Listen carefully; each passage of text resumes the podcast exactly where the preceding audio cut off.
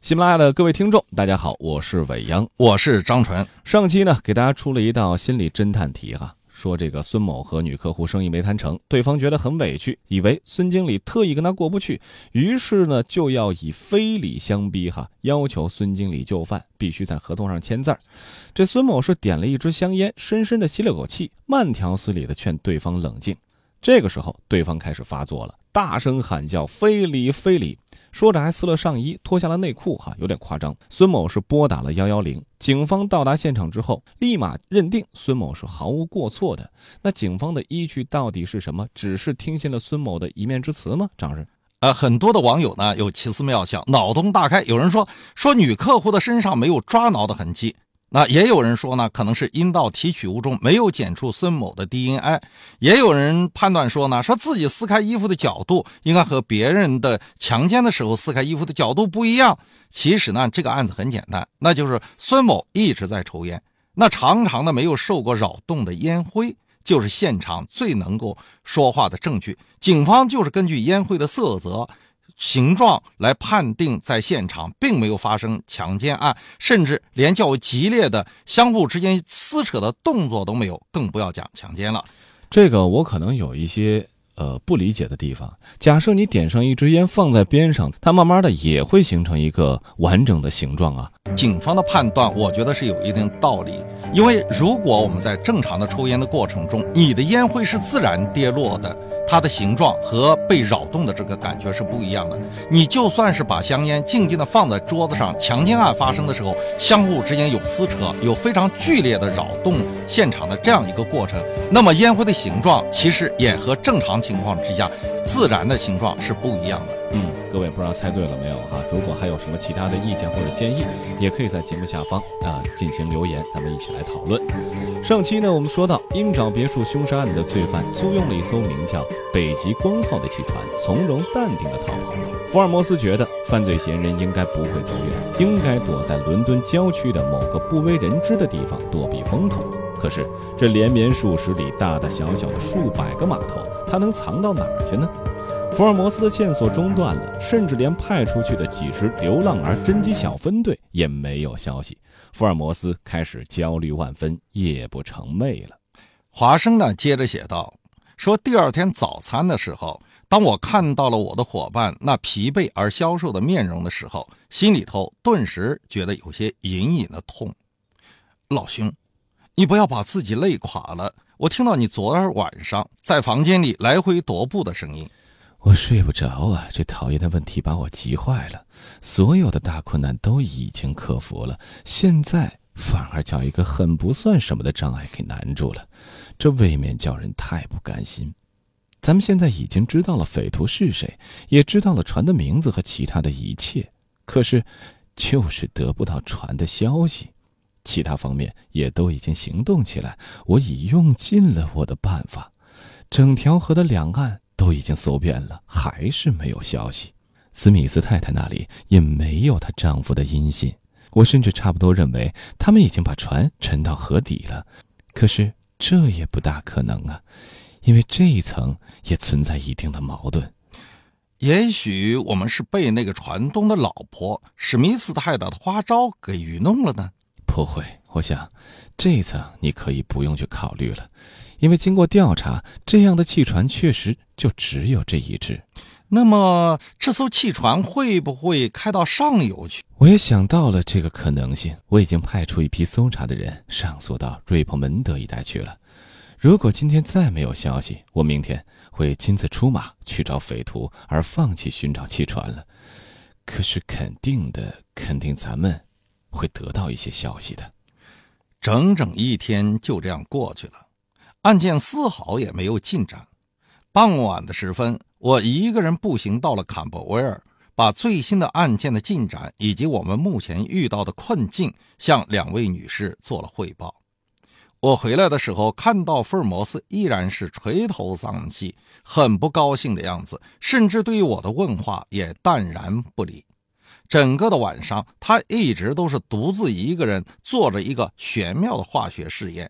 那种试验所发出来的阵阵的恶臭，使我不得不离开了这间房子。一直快到天亮的时候，我还能听到试管发出的叮叮当当的声响，知道他还在那儿进行着那种腥臊恶臭的化学试验。第二天早晨，我突然被一个声音给惊醒了。我睁开眼睛，看到了福尔摩斯已经站到了我的床前。他穿着一身水手的服装，外面罩着一件短大衣，脖子上围着一条红色的围巾。华生，我现在亲身到下游去。我经过再三考虑，觉得只有这一招了。无论如何，是值得一试的。那么，你是不是需要和我一起前往调查呢？哦，那你要是给我一些时间，容我起床以后洗漱一番。不好，这样不好。你就留在这里做我的代表，是比较有用的。我自己也不愿意去。虽然昨晚维金斯很泄气，可是我想今天肯定会有消息的。所有的来信来电都请你代拆，按照你的判断便宜行事。你可不可以代劳呢？呃，当然可以，我很愿意，先生。我的行踪不定，恐怕你也无法给我电报。可是，假若运气好，我未必耽搁很久。回来以后，总会有些消息向你报告的。直到吃早饭的时候，他还没有消息。可是当我打开了《旗帜报》以后，我看到报纸上居然刊登出了有关这个案子的最新进展。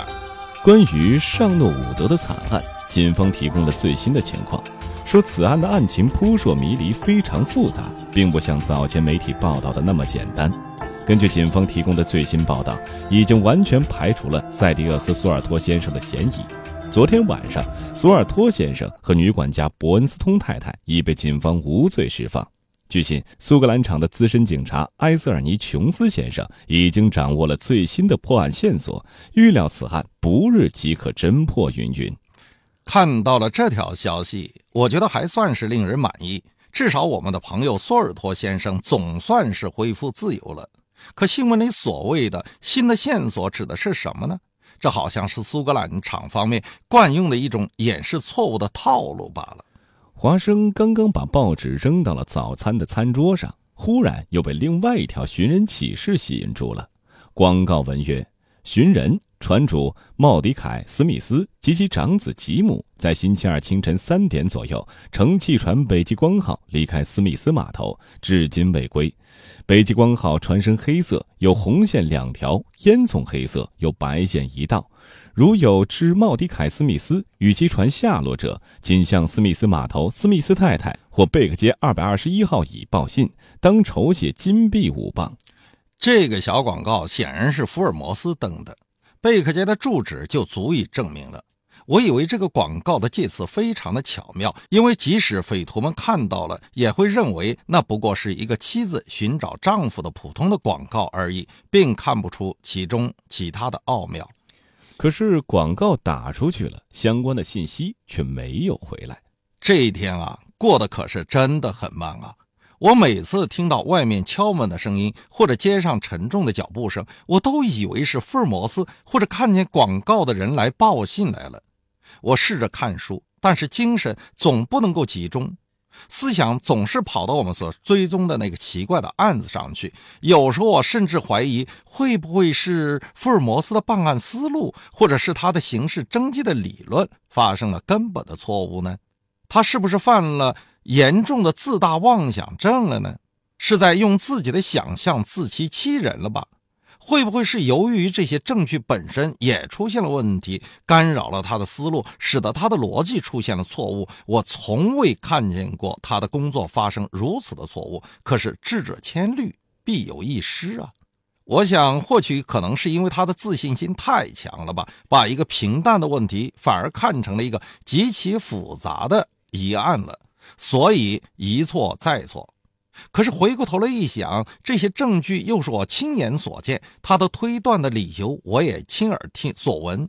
再看一看这一连串的奇怪的事实，虽然其中有些无关紧要的，可是全部都指向了同一个方向。我不得不承认，纵然就是福尔摩斯的理解真的是错了，而这个案子本身也必定是异乎寻常的费解的。到了下午三点钟的时候。楼下铃声大作，有人用命令式的语气高声谈话。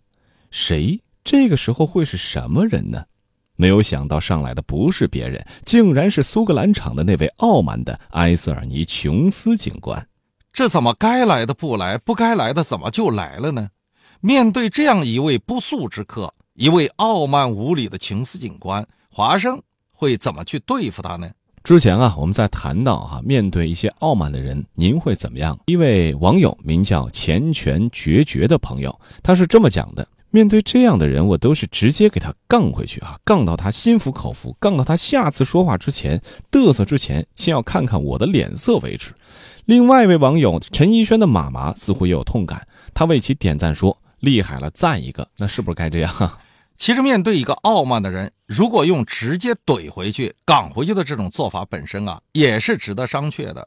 我很佩服你们的勇气，但这两位听友啊，一定都练过金钟罩的吧？而且都已经练成了金刚不败之身。为什么呢？假如琼斯不是苏格兰场的警官，而是你的顶头上司或者你的重要客户，你会这样赶回去吗？不幸的是，琼斯警官也算是福尔摩斯的上级。你看人家福尔摩斯怎么在他的职场处理人际关系的了？福尔摩斯不怼不行，因为有失尊严，有失体面。福尔摩斯看到琼斯这种人，气也不打一处来。可是呢，怼了不行啊，因为人在江湖，有时候身不由己，怼不好的话没饭吃。福尔摩斯所采取的是给点尊严，给点面子。一转身，人家就对华生说：“我宁愿要只狗来帮忙，也不希望琼斯这个家伙来帮忙，因为一只混血的狗要比全伦敦的警察还要得力的多呢。”还有一位朋友叫标灵蛋蛋。呃，这个字我不是太认识，他就留言讲呢，福尔摩斯宁愿相信狗狗。对，这就是福尔摩斯的处世之道，当面给尊严，给面子，但是呢，自己一转身就对华生说：“我宁愿要只狗来帮忙。”是啊，这是福尔摩斯的处世之道，面对的是非常傲慢的琼斯警官。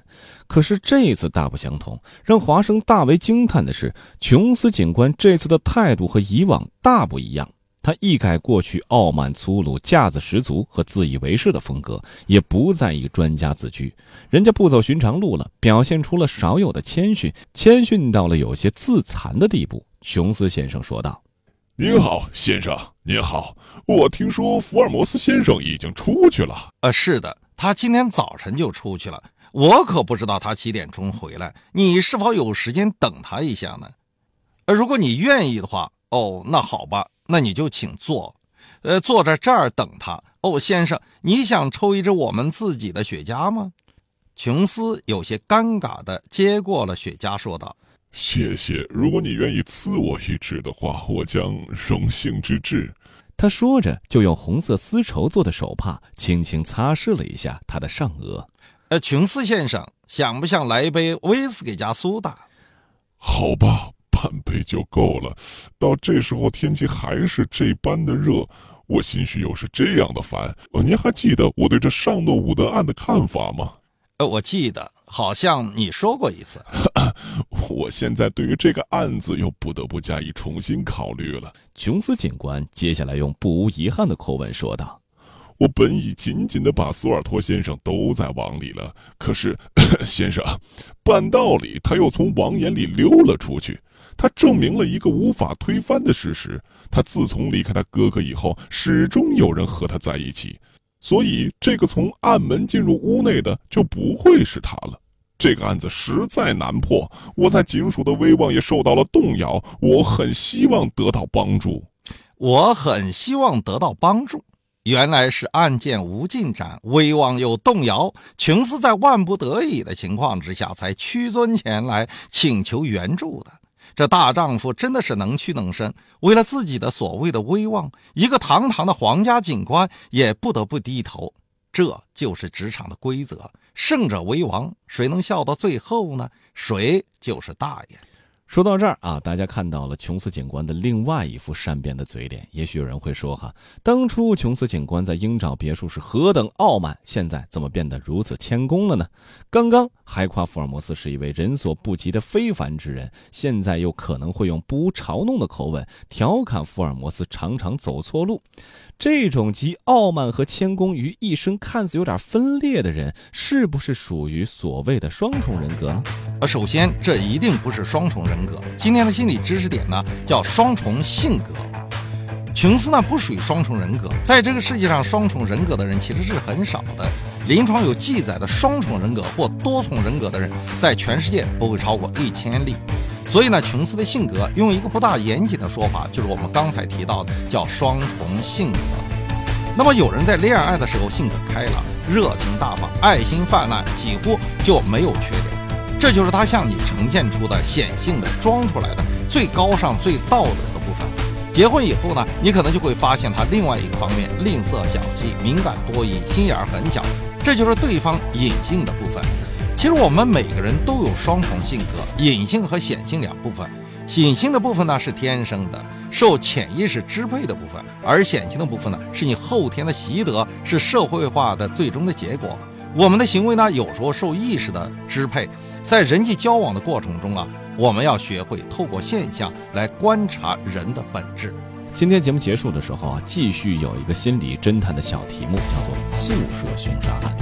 事儿是这样：李某没来上班，经理派小孙前去探望，发现李某宿舍里亮着灯，可是没人开门。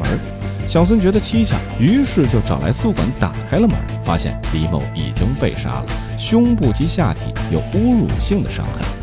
警方认为，死亡时间是在昨天晚上的八到十点之间。据了解，凶案发生的时间段有三个嫌疑人，一个是小李的男朋友，一个是当地的流氓，还有一个是单位的经理。他们都说按了门帘不见回音就离开了。那请问，谁最有可能是杀死小李的凶手呢？到底原因又是什么？欢迎各位在节目的下方留言，挑出您的回复，我们将会发放特殊的奖品。喜欢我们的节目呢，一定要订阅《福尔摩斯探案集》第一季《凝视生命的黑箱》。咱们下期再会。